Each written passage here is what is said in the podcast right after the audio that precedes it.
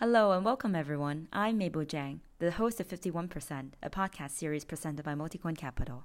This show is exploration of blockchain's rapid development across Asia, with a particular focus on perspectives, communities, and operators based in China. My goal is to bring Eastern perspective to West and Western perspective to East, so we can better understand the crypto's unique market structure and how these distinct communities think and operate. This podcast will feature a mix of English and Chinese discussions. The language you're hearing now will be the language I use for the rest of the podcast. Stay up to date with my latest episode by subscribing to this podcast. Thank you for listening.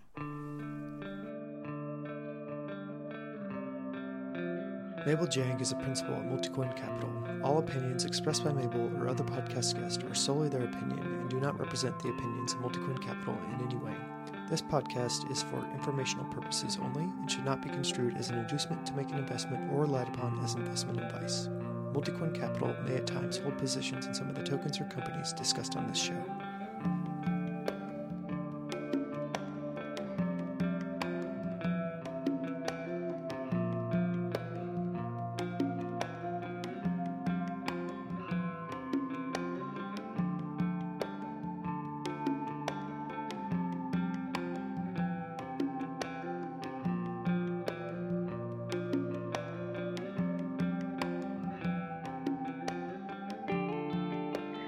Everyone, welcome back to 51%. This is your host, Mabel Jiang. Today I'm very excited to have Ryan Lee, the co founder of CyberConnect. He's also the CTO of the project. Welcome, Ryan. Hey guys, how's it going? Hey. Um, I guess like before we jump into the discussion, we'd love to have you tell us a bit more about yourself and your background. How do you come into the space and your previous experience? Yes, of course. Um, well, I got into crypto around 2015 when I was just in college. I did a bunch of hackathons around Bay Area, and there was a couple of them that involved Coinbase API. So we did a bunch of Bitcoin stuff back in 2015. That's where I learned Bitcoin. And I didn't really pay attention to it until in 2017. I saw this project called Steemit, which was this uh, content rewarding platform, something similar to Reddit, but rewards uh, content creators. And I just I just found it fascinating, and that's what got me into the rabbit hole since 2017. Been building here. Got it. Um, seems like you you were like always pretty pretty excited about the content creator economy and stuff. Um, you did mention your experience with DLive. We'd love to maybe learn about that a little bit since like you're also one of the co-founders of DLive. Uh, yes, yeah. Since yeah, since 2017, got into crypto. Uh, we found this really interesting idea of all those con- helping those content creators monetize, and one of the interesting way that I, as I said, was uh, through uh, through this Steemit crypto incentive and where we found it's really not working in the long run where we started to build our, our own uh, we built this own blockchain called Lino Network, which is built with Tendermint. Now Tendermint is rebranded to Cosmos. So we were probably one of the very early developers on, on, on Cosmos back in 2018. We built Lino Network as our funda- fundamental layer one for content economy, where people can post their uh, content on top of it and receive donations, receive subscriptions for from their uh, consumers. And we built DLive on top of Lino Network as the first product. And DLive was this social, fo- uh, gaming focused live streaming platform. It's a direct competitor to Twitch. And we launched in 2018, 2019. We got more than a million daily active user in 2019. We onboarded PewDiePie which was the largest YouTuber in the world. He was exclusive, exclusively streaming with DLive for the entire 2019, and we had uh, more than 60,000 streamers with us actively streaming on DLive, and we generate more than millions of uh, revenue every month. So that was a, that was the experience with the content uh, building in the content space, and DLive and Lino Network both got acquired by BitTorrent in early 2020 and I stayed at BitTorrent for a while before jumping back into building with CyberConnect. That's super interesting. Uh, would love to maybe um, go into detail a little bit here. So, if you, I mean, at the end, like you guys sold the the platform, I would assume. I guess like some people would want to exit at early stage, but maybe you didn't. So for you, can you maybe talk about what you guys did right and wrong you consider when you were working on DLive? Um, and then how, how those experience translated um, into something that might be helpful when you're building the new project, which is CyberConnect. Yes, of course. Love to share some uh, lessons there. Uh, I think what we did right with DLive was really uh, finding the finding the pain point for the content creators, especially for the live streamers. They are actually one of the most undercut uh, influencers. They get seventy percent of the revenue from tipping and from donations taken away by the platforms. They are just really it's really hard for them to monetize, especially for the smaller ones after the 70 percent of the cut. And one thing that we've found, especially for me, like it's so satisfying to see people making a living on DLive, getting supports from a worldwide audience. I I remember this girl from Venezuela. He she just can't make a living, and yeah, she made a couple hundred bucks on DLive the first day she streamed here, and it's from the global audience. We don't take any cut. Um, yeah, that was the, the that was the the the moments I think we kind of really made an impact to the content creators. And the things that we did wrong, I would say, is really we have been focusing. Yeah, we focused too much on the product, and we focused too much on building everything out ourselves. We built our own blockchain, our own layer one, and we built our own um, platforms and the applications on top. We found our own influencers like PewDiePie, like sixty thousand more of them. It's just we. I think we did everything ourselves, and we didn't get the help from the community. We didn't build with the community. So that was probably the biggest lesson we've learned, especially I learned. And now with CyberConnect, we're building in public. Uh, we onboarded more developers than I can imagine within just two months to build together. So that's something I think really, really what changes me uh, through see, seeing how Ethereum really become this successful and also other layer ones become this successful was really the developer community and building in public. Mm-hmm. That's super interesting. A few things that you mentioned, I, I definitely felt the echo. First is that the um, like trying to build too too many things together at the same time. I think um people who came from like 2017 and 18 all have that tendency of trying to build the front end and then protocols and all kind of use cases, whatever themselves. Um, I think what you said about Lino plus DLive was really a interesting approach that people like a lot these days about the protocol plus power users. Um, however, I think there is a kind of like a undiscussed consensus that you know the protocol itself should always be kind of prioritized. And then the power user which is you know could be a good addition because like it showcased the world how you can use it but still the emphasis should go to the protocol because like that's the most i guess scalable thing. And then a lot of people like it could create a moat when a lot of people are, are on the network and contributing to the network. Um I, I think the other the other thing that you mentioned about um like empowering the the like the small creators i thought that was really interesting because like at the same time um audius was trying to do the same thing. I think they also started 2017 like i think the only difference is that like they were working on audio or like streaming for the i don't know like podcaster or some of the other people like it's more focusing on audio rather than video like you guys do so i guess that's why like it was like the result was different because like you don't really have to burn that much money for what it's worth um, but you guys were both at the same time like trying to empower the the long tail content creator, which I, I found pretty fascinating. Um, yeah, we'd love to then like you know jump into the discussion for CyberConnect. Uh, what is CyberConnect? Maybe you can talk about that first. Yes, of course. Um, so CyberConnect is this decentralized social graph protocol. The ultimate goal for it is really to connect everyone uh, and really bring back the data control and the utility to the users instead of to the to the platform that is the case right now. So currently there are a lot of issues with the social networks that surround us. uh, for the developers, it's super hard to create a new social app. It's super hard to bootstrap through the early days, and for the users, you're just locked into the platforms that you have been using for the past probably a decade or more, and you either get se- entirely segregated networks from all these different apps that you use, or you just have to find your friends everywhere. And no matter what, all those data or all those friends that you digitally kind of own was never yours. Those data are always the the the assets for the platforms. These are just the modes for the platforms.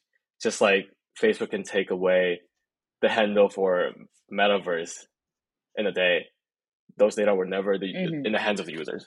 So that's that's what we're trying to build. We want we want to give back the control for your social network data to the users to try to democratize those social graphs that you have on those platforms. Got it. That's super interesting.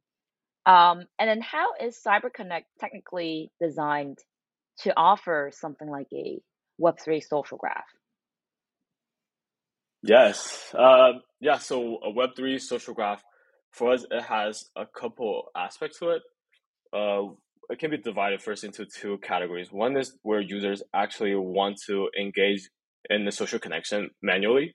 For example, if I want to follow someone, I, I click on the follow button wherever that's showing up, or if I want to add a friend through add, clicking the button. So these are we're building this self sovereign data storage for those social connection data where users can actually own them and take them around to any other applications. It's like your friends in Decentraland can also be your friends in Sandbox, can be your friends in every other uh, platform. The, the folks who are following on this NFT platform or NFT marketplace can be brought along to any other NFT marketplace.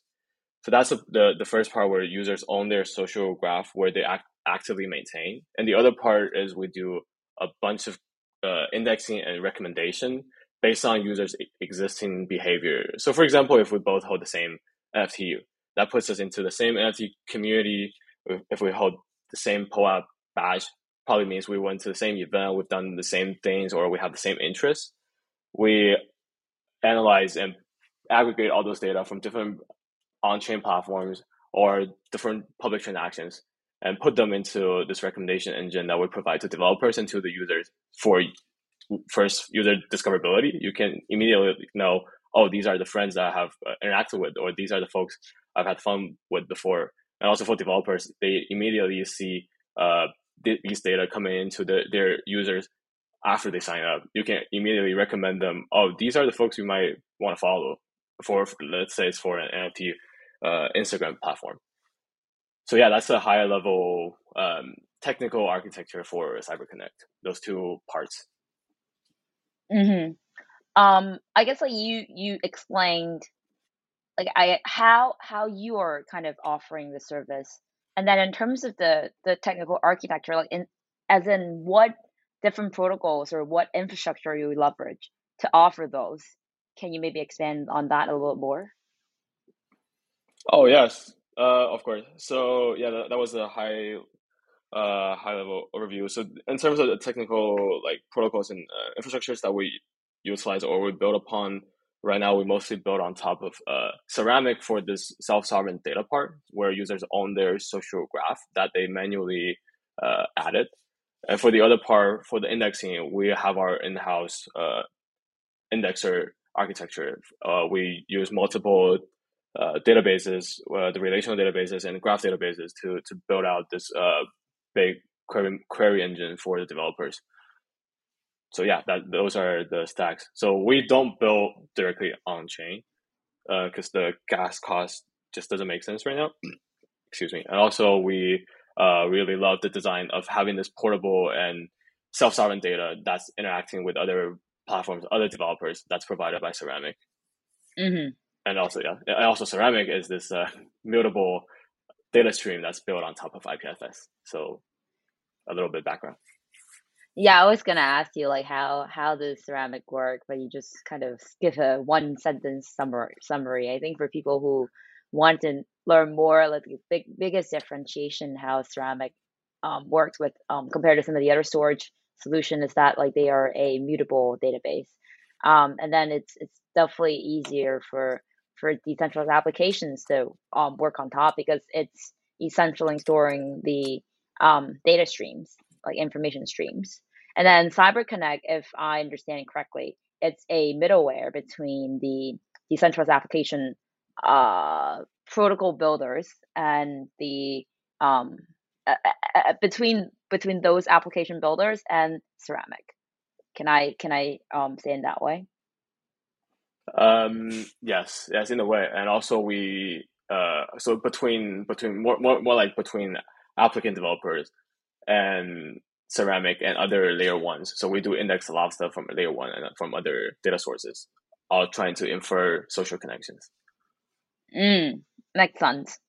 So here, um, you're tackling uh, obviously very large topics, and I'm sure um, a lot of people have different thoughts on how different protocols like or solutions should really tackle these problems of social graph or connections in general um, for applications in Web3. So, what are some of the key features that you really care about for CyberConnect in the design space of doing of solving this problem? Can you maybe um, expand that a little more? Yeah, of course, of course. Um, well, first, firstly, we build in a blockchain agnostic way. Uh, I think blockchain has been said, said a lot, and or, or cross chain has been said a lot. But we have a very different approach. We don't build directly on any blockchain, and we don't build our own blockchain uh, most of our, our our storage and the work are stored on IPFS, on Ceramic, and potentially other decentralized storage solutions. We don't want to build another layer one or specifically for one one blockchain that introduce a lot of barrier for developers.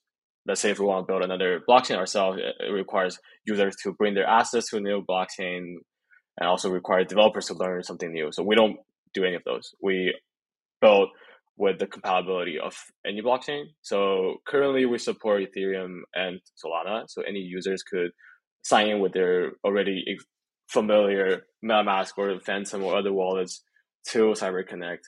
And for developers, it's extremely easy to tap into their existing stack. So let's say if they are already building on top of uh, Ethereum or Solana for their smart contract, for their tokens, for their NFTs, they can use CyberConnect just as easily as just using those layer ones directly.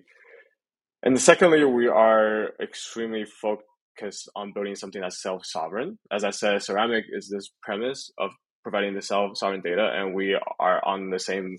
Uh, we're pre-aligned in, in that in that regards. We want to make sure that the data are always in the hands of the users, just like no, not your key is not your token. We want to make sure that they own their social data social connection specifically as what they are already doing with their with their tokens. So they actually own their, those data. Those data were never uh, a part of the platform.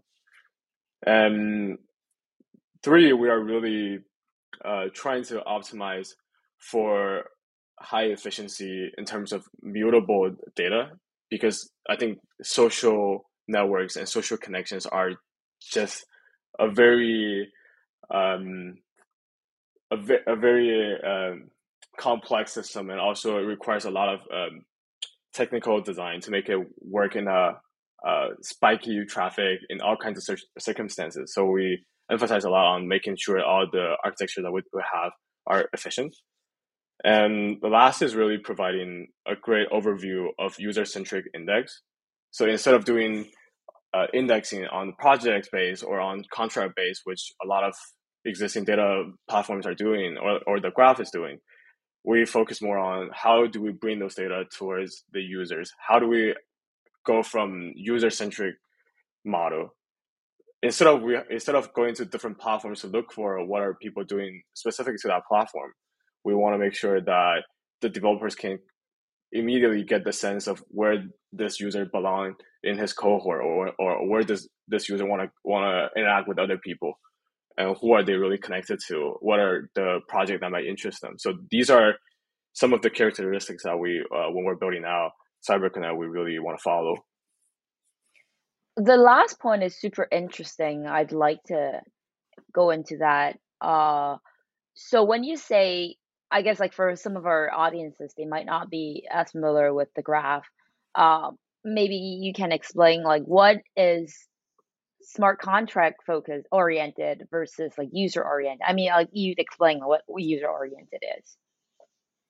Yeah, I can. Yeah, yeah, yeah. I think that's one of the biggest, uh, biggest concept around uh, user actually owning their stuff. Uh, since in the, in a way, in a way, uh, I, I can give a very concrete example. So if you go to if you want to get involved into an NFT platform, there is basically no way for you to find that information unless you find their specific website, their specific uh, on their website specifically you find where to join their Discord. And everything is happening within the project space, and also I maintain their specific con- uh, NFT on their contract. So everything is very limited to finding those specific project and going from those projects to where the action are happening, like maintain those maintain NFTs or joining the discussion on those Discord. These are what we call a contract a contract centric or project centric model of doing those indexing. People, you get all those data around those uh, on around those project, like who are the biggest token holders for this project, who are the most involved persons, or what DAOs are buying those tokens or whatever. Those are all surrounded by this um, surrounded with the project in the center. And for us, we we we want to provide more value is when the user can, can actually help. We can actually help the users to discover what they might be interested in or what projects their friends are into, and then they can immediately find the project instead of going the other way around. That's interesting. So I guess like you can also say like what Graph is focusing on is like event event based data or event based um, credentials. Yeah, I think yeah, in a way, in a way, and also yeah, I love this. Uh, I love this another analogy that I I use. Uh, yeah, I, I love saying this. Like when I when I was a kid, I I go hang out with my friends and we, we just meet up and then we find a place to go or whatever we want to do. We find the person first. But now it's like I have to be I have to log into Discord before I can do anything with the folks that I'm connected to through my NFT. I have to find this specific platform. The reason behind that is actually because all our assets, all the friend, friends that we have, or, or, or the, the connections to those friends are actually owned and segregated by the platforms. You have to find the platforms first. So that was a, a, a big reason why we're building out this user centric model. I know it's a little abstract, but I think this is the, the right way to go. This example that you gave was very helpful. I, I think that helps like kind of like, people understand like what's the difference because I think like to some extent um some of the things are actually quite similar like you know the the part about the interest graph. I, i'm not sure if you mentioned that but like that's the idea like you know you you trying to find things that you both like and then do it but then like there's like a more emphasis of the human or like the specific individual component for for cyberconnect versus i think um, for for the graph or whatever. Like it's it focused more on the event itself um, rather than the person first. So I think like you, you mentioned that like you know finding the first person first is like super super helpful. Right, and then I'd like to go into the discussion for ceramic a little bit more. I, I think you are probably one of the first players in the space that tries to leverage what ceramic offers to to tackle the problem that you're trying to solve in the process of using a new infra like ceramic, I'm sure there are some challenges. So I'd be curious to hear hear that as well. Yeah. Well, first of all, I think I have a ton of good words to say about ceramic. Uh, I came across ceramic probably mid 2021, so mid last year, when I was just looking through interesting data models and data solutions. And ceramic is definitely the one that really stands out the way they have this self-sovereign way of describing all the data and in the mutable commit log kind of architecture, where they also have a strong emphasis on user-centric model, which is exactly what we are after. So that's where it kind of makes a ton of sense for us to build on top of ceramic directly. So yeah, that was the background of why are we building on ceramic, and we are definitely, I think, one of the earlier players and also one of the uh, uh, braver ones who have like onboarded all our all our users onto Ceramic, and yeah, we've experienced a lot of stuff. Uh, some hiccups with Ceramic team. We, we've been we've been fixing a lot of the uh, some of the scaling issues with them together. Uh, but yeah, I'll, I'll I strongly recommend anybody building any kind of uh, application that requires a data storage around users or data storage that requires some updates from the users uh, to build on top of ceramic. That's for sure. Uh, in terms of the, the, the challenges that we, we've seen well first of all we do see some performance issue. Um, during christmas time we were reaching about uh, onboarding about 100000 users and at that time I mean, on the way of reaching uh, 100,000 users, at that time, uh, we did experience service degradation, so nobody was able to sign in. Uh, it's their design of a DID, uh, which is another topic to discuss later. I think their their design of authenticating user is just not uh, up to the level of, of traffic that we're experiencing back back then. And then there is this um, they do have more complicated ux on the on, on the sign in process where users do have to sign a specific message that says allow ceramic or allow something to control your identity which is kind of weird in terms of the wording. And then um, yeah i think that's pretty much the something related to ux something related to to scaling and performance there otherwise i think it's a great platform to build on so the the DID part, I if I recall correctly, was what three the three box team, which is the team behind Ceramic, was built working on when they first started. How how does that e- exactly work? Yes, yes, I, I, I should have uh, I should have uh, explained DID in the first place when we're talking about blockchain agnostic. Yes, under the hood, uh, there every every user on Ceramic is under this DID, so a decentralized identity. They are not directly interacting with the data streams using their Ethereum, Ethereum or Solana private key. They're using a, a, a mapping from those wallets to a decentralized identity and use that identity, that DID to act as an authenticator to the underlying stream.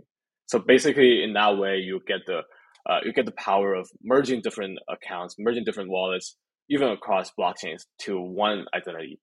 So that's one of the power that uh, Ceramic has. So that for us, like I can easily link up my my uh, my my wallets on Ethereum and also my wallet on Solana into one identity. So that's a that's a DID part.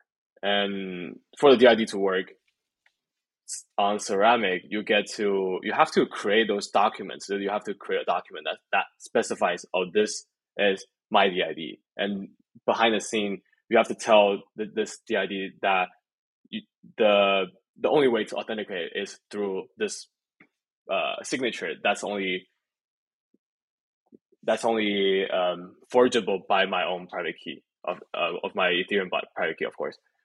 So that yeah, it's a complicated system. Sorry about the rambling everything around about DID. No, no, no, absolutely. No, I, I think like this discussion was meant to be a bit more technical, so I'm glad that you were able to explain in a relatively succinct, succinct way. So it's good that like you are. I was actually pretty impressed like when I first saw like you guys are are using ceramic like they were just coming out to to the more public mode um, at that point. I was like, oh wow, these guys are already using ceramics. So like the kind of like a grow together mode was almost expected. However, I think for you guys to really work, um, you might like also need to have some mitigant for some of those challenges that you were uh, mentioning. So, what's your current solution to mitigate some of these challenges? Um, and then, I guess, like, what are some of the potential points of failures in these temporary solutions? Uh, yeah, there are definitely some challenges that we've seen. Uh, so some of the solutions that we're working on, or at least some current workarounds, uh, I can describe how uh, how everything's going to look like in the short term and also in the long uh, in the long term. So in the short term, we do have a hybrid storage system instead of relying everything on ceramic from the first day that we tried tried it out. We're now writing data to both a centralized place and also to ceramic. In that in that sense, we do have a backup in case there is any service degradation from ceramic. Um, so to be able to store those data in a centralized fashion, we also have to guarantee that those data are always available and also verifiable. we have this um, design of user generating private uh, signing keys on the front end and using those signing keys to sign a specific message when they are following someone and put those data, the signed data, onto our, our backend central server and for our server to relay those data into a decentralized storage like Arweave or IPFS. So that's the current solution. Uh, it's kind of uh, a temporary solution for us when we are waiting on some of the uh, new improvements and upgrades from the ceramic team. Uh, while at the same time, I think a hybrid solution is also uh, very suitable for a long for, for, for, for the long term because we do see that there are developers who want the data not only just from IPFS or from Ceramic. Sometimes they want data directly on chain. They want to access the data from a contract specifically. Let's say uh, you if you are doing some kind of a credit score or, or, or lending kind of DeFi protocol, you might want to know how is this guy related to a well uh, a well a well credited or, or a, a, person with high credit score in that sense. So we have to bring this data to where the developers want to build them. So that's why we have this hybrid solution right now with uh, data verif- uh, with data verification. And in the long run, we have a couple technical designs on our uh, roadmap that we're trying to trying to uh, push out during this year. One is doing a, a big standardization on our t- data model. As I said, we have this um, data model that's kind of similar to a ERC20 token. Like I want to declare that you are my friend or I'm following you. It's somewhat similar to I'm owning a specific token, and that token represents this relationship. So in a way, we are trying to create a new data standard that closely represents this kind of uh, assets or token standard. So that's one way where uh, one one of the uh, the things that we're working on. So the data standard improvements and then we're also working on some of the uh, compatibility with uh, signing with Ethereum. There's this new uh, new proposal signing with Ethereum where we're working with Ceramic team on uh, being being compatible to that uh, new signing method. Um, yeah. So uh, the other question was some of the points of fa- failure, right? Uh, we are trying to mitigate most of them through the hybrid data solution that I described about, and also through our new data model, so that those model those data are actually more modular and easier to store and easier easier to maintain. Because right now we're storing a lot of the stuff in, into one giant blob for every person, and those data can be more prone to loss or to other kind of service degradation that happens with ceramic or with other uh, data solutions. So yeah, so those are some of the uh, solutions that we're working on, and we're trying to make sure that there's no potential points of failure. Mm-hmm, mm-hmm. Uh, that's helpful, uh, especially on the part that like how you're working with the ceramic team to to kind of like create some of the mitigants or like uh, the midterm, short term solution for that. You you mentioned earlier that you have some in house indexers working on um, like indexing some of the uh, data on chain. How, um, first of all, like how are they exactly doing those? Uh, and then are you thinking about in the long term, like open up that part as well? Because like obviously, I guess some people who have the similar data uh, technical ability might also want to participate in indexing and then potentially earn um, certain rewards from from the network. Yes. Uh, so yeah, on the on the indexer side, how are we architecture it right now? Is we do have a giant uh, ingest. So we do have a lot of uh, data sources that we're ingesting data constantly, and after the ingest, we do put those data into a, a database that we maintain those records, and then we transform those data into a graph database where we actually have a giant representation of how our people connected to each, each other through a through this uh, giant graph where each person or each address is a node on the graph where the edges are the different types of connections or different types of relationships between the nodes.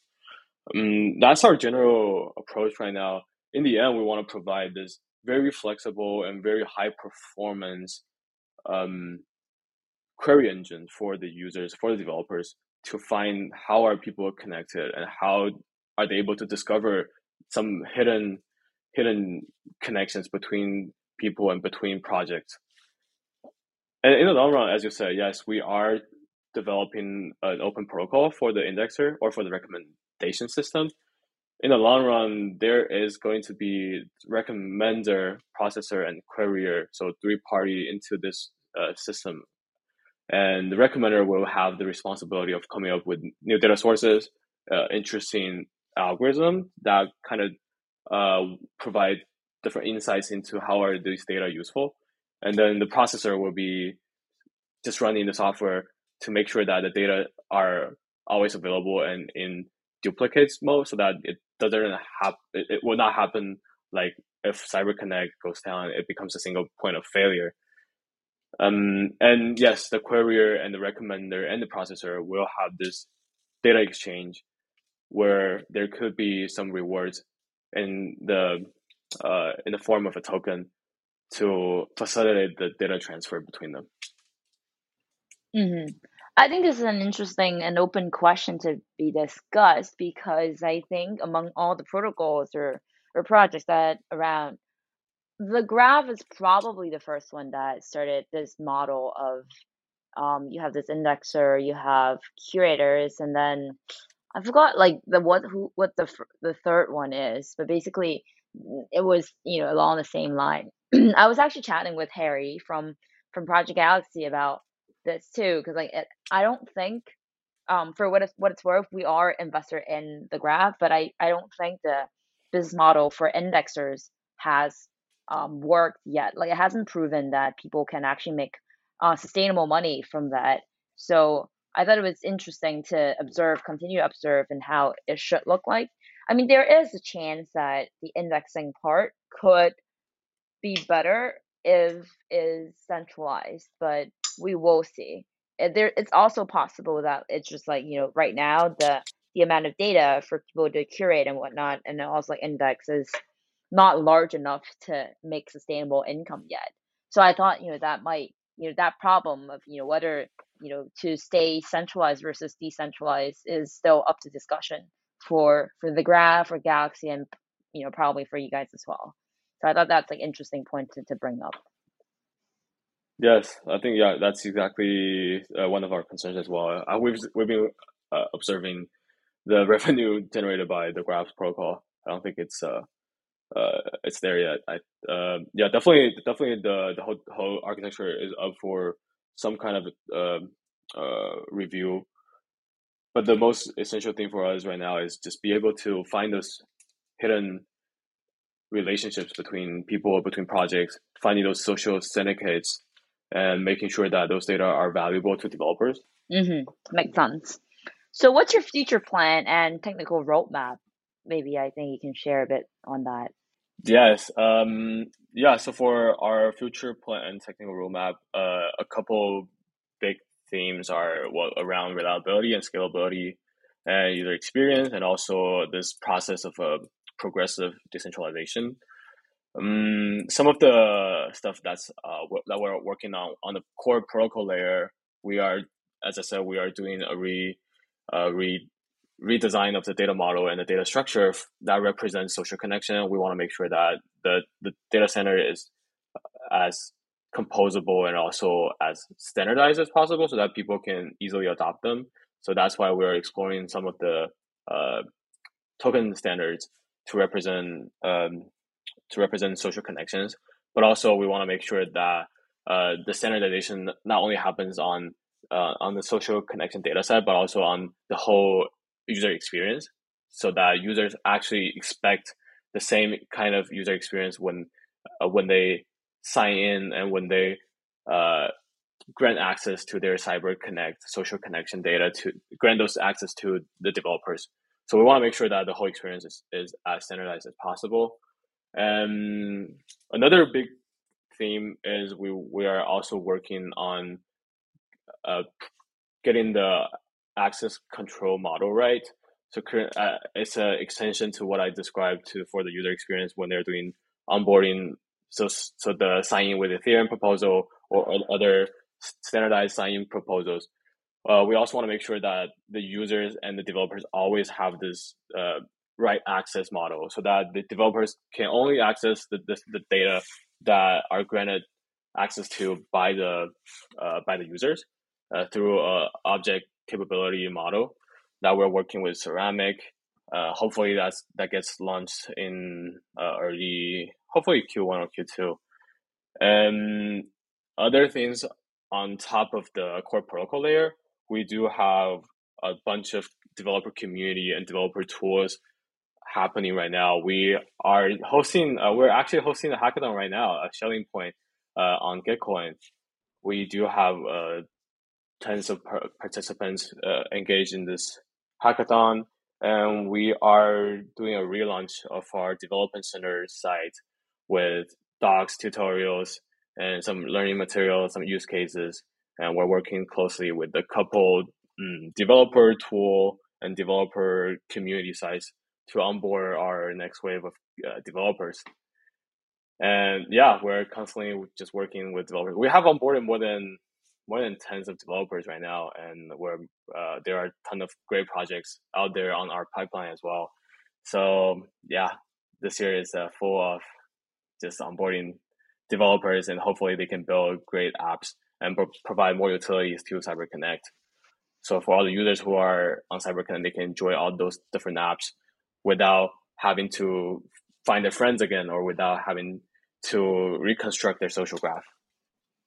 For sure, uh, that's definitely exciting. Like talking about the Schelling Point uh, hackathon, I that I actually had an interesting idea the other day because uh, like I went to the site and I looked at like who were interested, whatever, and then I was like, hmm, if if all of these tasks or different types of I guess quests for for like you can consider that as a quest as well for for developers. It, like if any of these can be pushed to the developers who have certain experience, you know, similar to these or or had certain skills like that can be discovered on chain and then or like you can kind of just translate those credentials on chain kind of like what you were saying about interest graph and whatnot and even just like seeing maybe your your friend uh, developer have done this, and then you also want to you know discover this and then be able to complete a similar task with them. I think it's it's basically a function of LinkedIn email. Like you can get notification or push for some of the tasks that is brought being broadcast by different parties. I think that will be extremely extremely helpful because I think there are a lot of there's like a, such a mismatch as of today for a lot of these opportunities um, happening on on Gitcoin or some of the other platforms, but then like a lot of people who have certain matching credentials or matching social graph, they cannot discover this. So I thought that was like a very large opportunity for um, projects like you guys, like um, Project Galaxy, can really tackle. Yes, yes, I think exactly as you said uh, we are really there to to to help with the cold start problem of a lot of the projects and also like the discoverability, helping people to find the right community, right interest that they should at least be aware of, right? Um, I think yeah, this the, the this kind of theme also comes up when uh, just like as the Etherscan launched their uh, the messaging uh, app, it's it's kind of ridiculous when you just open the app and you have nobody to talk to, and there is like you have no idea what what you're supposed to do with it. And if if if CyberConnect is part of it, I already have hundred hundreds of uh, friends and thousands of followers. I, I could probably easily find them if if they integrate CyberConnect. The other the other thing that I, I thought of was um, like for TikTok, a lot of my friends they were using it, and I was never into it. And the reason is I have to train it, and I hated that process. I tried a few times, it just never worked for me. I don't know why. But anyway, so I, I thought, you know, having CyberConnect is solving the problem that basically, like, you know, when you log into a new protocol, uh, new application, and then you don't want to spend the time to train them. So what um that application can do is actually integrate CyberConnect and then like have those interest graph available already for you so that they can customize the you know the content for you i thought that was an interesting um, idea and I, I was pretty amazed by that um, so given that we talk about use cases I guess like you can maybe expand on how can different users like meaning the protocols can leverage the service that you guys offer, um, and then what are some of the potential use cases? Yeah. Uh, well, first of all, a lot of the like like the Web two kind of social application or protocol that's like that that's like coming into Web three, like uh, like having the content, like writing uh, Twitter like blogs or having a social profile. we'll be integrating with a ton of those uh, projects. Uh, well, Project Galaxy has a has a follow button on their Galaxy ID as well. That's powered by CyberConnect, and we have a bunch of uh, those. So user profile, content curation, or personalized content based on your social profile or social connections. That's uh, one of the use cases. And the others are uh, we do have some partners in the gaming area or game industry. We are partnering with some of the games that's upcoming to launch like this Steam like platform where you have this one place, one single friend list that you can see all your friends, what are they playing, what are they up to, how what's their rank in this specific games, and providing that uh, holistic view of all the different Web3 games and discover being able to discover those games through what your friends are playing. So that's another use case in the in the uh, gaming area, and yeah, other ones that I'm super bullish on is actually DAOs. I'm into a, a couple of DAOs now. Um, I just found that it's fascinating to be working with folks that have no idea who they are and I think this is actually a, a, a, issue, an issue that a lot of the DAO tools are trying to solve. It's kind of giving giving them um, the right direction when they onboard a new DAO. And what, we are partnering with a couple of the DAO tools right now. I can't really disclose disclose them yet, but we are trying to contextualize those those users. Let's say if you are just getting into a new DAO and you just see a bunch of zero X's, uh, have, there are DAOs that have like 500 of them, and you have no idea what who they are and what are they to do with you being here. So with with CyberConnect, you can easily contextualize those like, oh, these are my friends, or these are the folks that have have worked in another DAO before, or these are the folks I've voted in a snapshot voting before, and oh, I even know that they voted the same as I did in another proposal. So these are really interesting and really powerful um, attributes that we can give to different uh, users in, the, in, in those DAOs, and yeah, that's where we're working on with a lot of the DAO toolings. Um, on the DeFi side as well, we have the project called Roci Finance. We've been working with them for a while now. They're doing on our collateralized lending uh, based on a credit score that they built, and they are using uh, the social graph data that we provide to kind of come up with a more holistic view of how are people like what what are the folks uh, credit score based on how are they connected with each other? And that's actually a very interesting use case that's brought up by the community or by the developers instead of by us. So um, yeah we're just excited to see more use cases um, being thought up by uh, all those developers out there. Absolutely. I i think what you're saying referring to dao is is actually super exciting because i i think like these days I've been seeing a few um user facing quote unquote uh web3 LinkedIn. Like what they're trying to do is essentially trying to show people like okay which DAOs you're involved and then like what are some of the things that you've done there. So and then who you worked with and then you know these people can give each other like endorsement and whatnot. But like you know you can't rely on a random endorsement. It has to actually mm, like show certain uh, proves that these people are connected um, in, in what way. So I think be able to integrate with some of the DAO tools will definitely help that verification process. So I'm also super bullish on, on that. I appreciate you sharing this. All right. I I think this is a awesome conversation. It helps us learn a lot about the technical architecture and the things that the problems that you guys are trying to solve and how you differentiate from some of the other existing approach on the market. Um, thank you so much for coming on, Ryan. It was a great pleasure. Thanks, Mabel, for having me. Yeah, it's it's really fun to discuss what we're building, and I'm just super excited to share more, not only in podcasts, but share more in in, the, in our protocol and our apps, so our developers can actually play around with it. Thanks so much. Thank you.